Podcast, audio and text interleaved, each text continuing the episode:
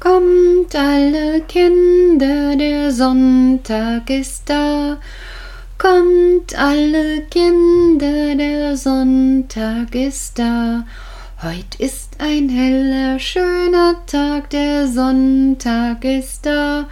Wir wollen alle fröhlich sein, kommt her von fern und nah. Na, das war jetzt irgendwie schwierig. Mein, mein ganz Equipment, so heißt das ja, wenn man sowas hat, so vor sich stehen hat, wie ein Mikrofon oder so, wollte nicht wirklich funktionieren. Keine Ahnung, woran das gelegen hat. Manchmal ist es einfach vertrackt. Wahrscheinlich lag es daran, dass mir gestern auch was total Lustiges passiert ist. Stellt euch vor, ich sitze im Kindergarten. Es ist Samstag, kein Kind da, kein Erwachsener da, nur ich. Mein Computer und ich. Warum?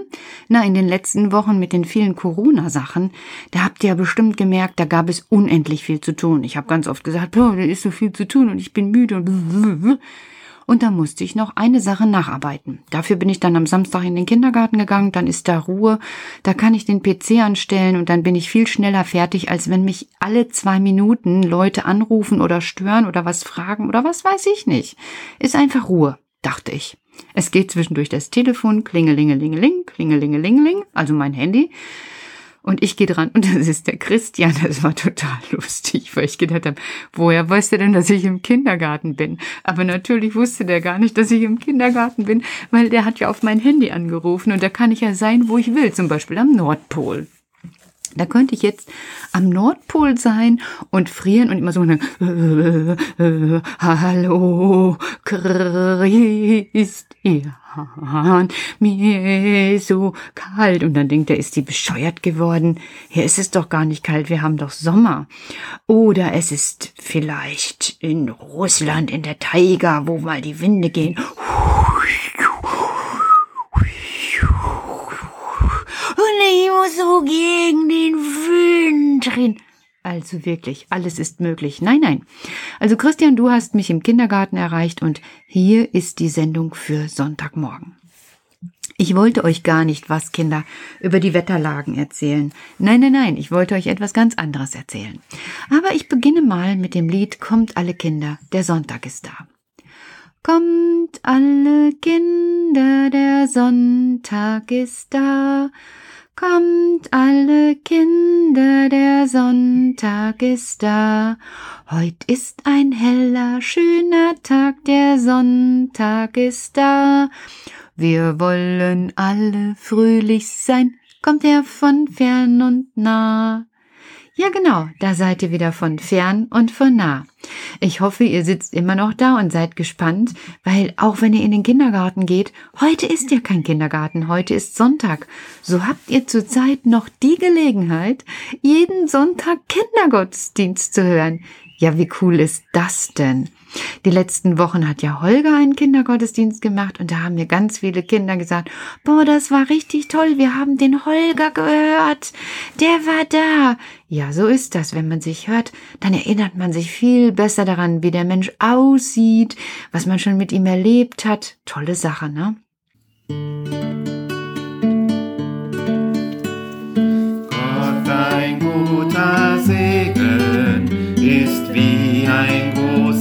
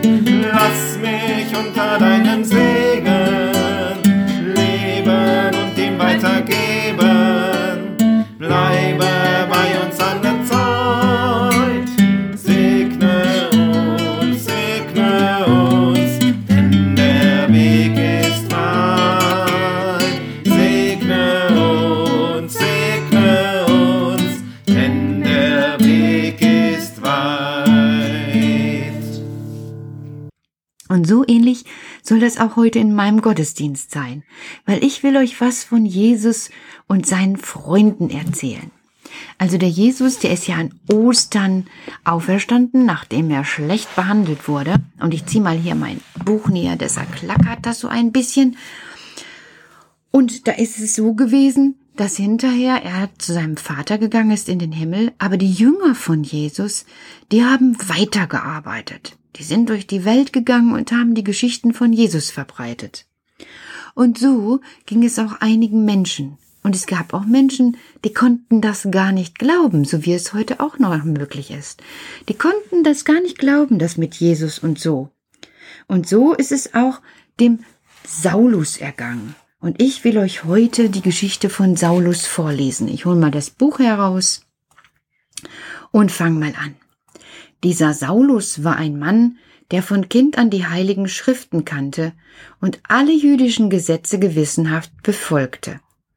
Er war davon überzeugt, dass Jesus von Nazareth ein Lügner und Verführer gewesen war und dass die Menschen, die an ihn glaubten, sich auf einem schrecklichen Irrweg befanden. Ja, so ist das manchmal mit den Meinungen. Die einen denken so, die anderen denken so. Und der Saulus, der hat auch gedacht, nee, das kann ich alles überhaupt nicht glauben, das ist mir zu komisch. Darum setzt er alles daran, diesen neuen Glauben an Jesus und an Gott zu bekämpfen. Er drang in die Häuser der Jünger ein und ließ alle Gläubigen, die er dort fand, verhaften und ins Gefängnis werfen. So einer war er. Eines Tages befand sich Saulus mit einigen Begleitern auf dem Weg nach Damaskus. Er hatte sich Briefe von hohen Priestern geben lassen, in denen stand Saulus ist dazu berechtigt, in Damaskus alle, die an Jesus glauben, zu verhaften und nach Jerusalem zu bringen. Als er mit seinen Begleitern in die Nähe von Damaskus kam, wurde er plötzlich von einem blendend hellen Licht erfasst. Er fiel zu Boden und hörte eine Stimme, die zu ihm sagte Saul, Saul, warum verfolgst du mich? Wer bist du, Herr? fragte Saulus. Ich bin Jesus, den du verfolgst, lautete die Antwort. Steh wieder auf und geh in die Stadt. Dort wirst du erfahren, was du tun sollst. Die Männer, die Saulus begleiteten, waren sprachlos, denn sie hörten zwar die Stimme, aber sie sahen niemanden. Saulus richtete sich auf, aber als er die Augen öffnete, konnte er nichts sehen. Seine Begleiter nahmen ihn bei der Hand und führten ihn nach Damaskus. Er war drei Tage lang blind, und während dieser Zeit aß und trank er nichts. In der Stadt lebte ein Jünger mit Namen Hananias. Zudem sagte er, der Herr in seiner Erscheinung, Hananias. Hier bin ich, Herr, antwortete Hananias.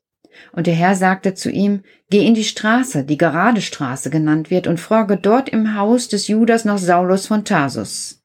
Denn er betet, und er hat in der Vision einen Mann namens Hananias gesehen, der hereinkam und ihm die Hände auflegte, damit er wieder sehen konnte. Erschrocken antwortete Hananias, Herr, ich habe schon viel von diesem Mann gehört. Er hat deinen Jüngern in Jerusalem viel Böses angetan, und er hat von den hohen Priestern die Vollmacht bekommen, auch hier alle zu verhaften, die an dich glauben. Aber der Herr sagte, Geh zu ihm. Ich habe diesen Mann zu meinem Werkzeug auserwählt. Er soll meine Botschaft zu vielen Völkern tragen und sowohl Königinnen und Königen als auch einfachen Israeliten von mir erzählen. Und er wird meinetwegen noch viel Leid ertragen müssen. Da ging Hananias in das Haus, das der Herr genannt hatte. Er legte Saulus die Hände auf und sagte, Bruder Saul, der Herr hat mich zu dir geschickt, Jesus, der dir auf dem Weg erschienen ist. Du sollst wieder sehen können und mit dem Heiligen Geist erfüllt werden. Da fiel es Saulus wie Schuppen von den Augen. Er konnte wieder sehen, und sofort stand er auf und ließ sich taufen. Nachdem er etwas gegessen und getrunken hatte, erholte er sich schnell.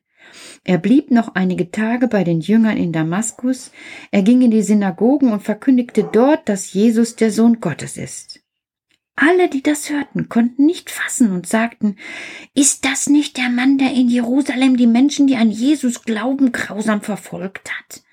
Und ist er nicht hierher gekommen, um alle Gläubigen zu verhaften und den hohen Priestern in Jerusalem auszuliefern? Aber Saulus fuhr und behielt fort, über Jesus zu predigen. Er bewies den Juden anhand der heiligen Schriften, dass Jesus wirklich der Messias, der von Gott gesandte Retter ist. Schließlich beschlossen sie, ihn umzubringen. Aber Saulus erfuhr von dem geplanten Mordanschlag. Die Stadttore wurden Tag und Nacht bewacht. Saulus konnte nicht aus der Stadt fliehen. Aber die Jünger fanden einen Weg, um ihn zu retten.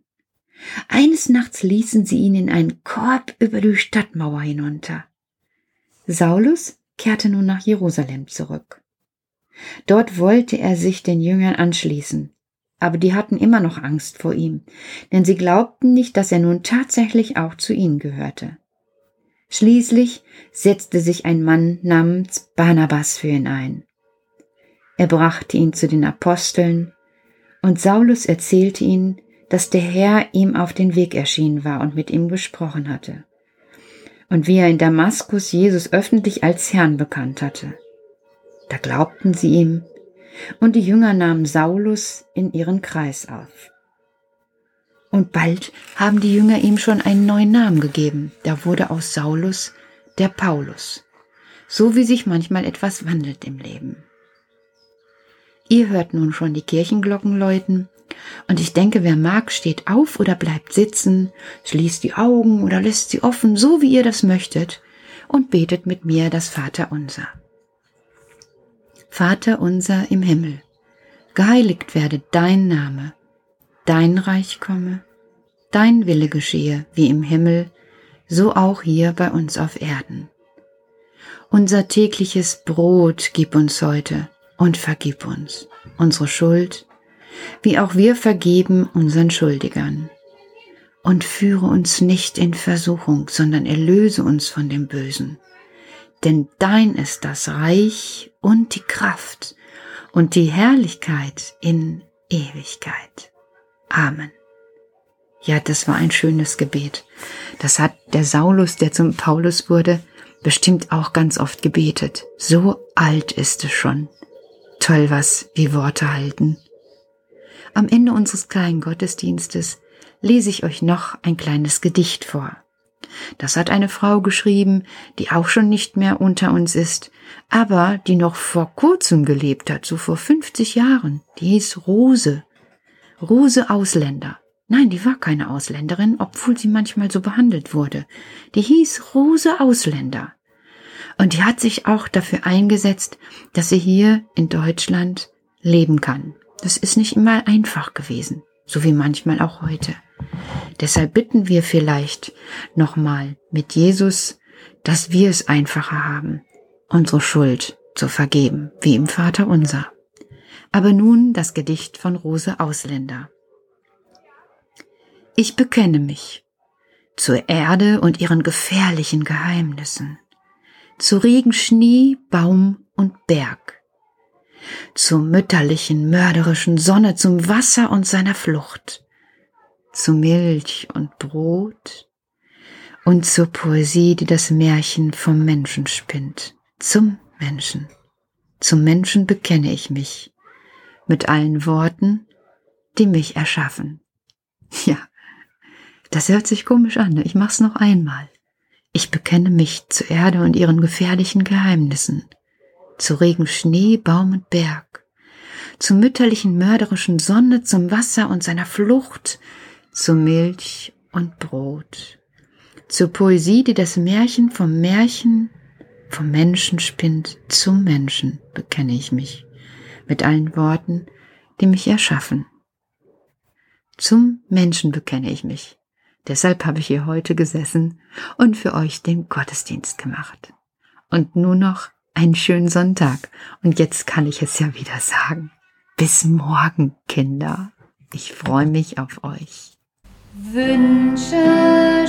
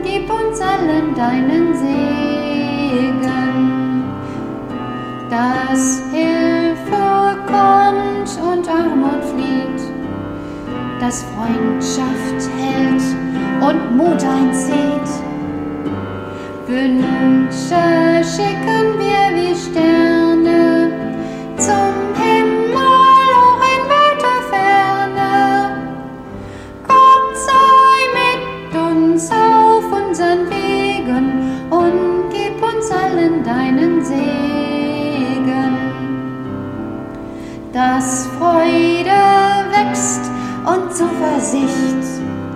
Das Lachen siegt und Schweigen bricht. Wünsche schicken wir wie Sterne zum Meer.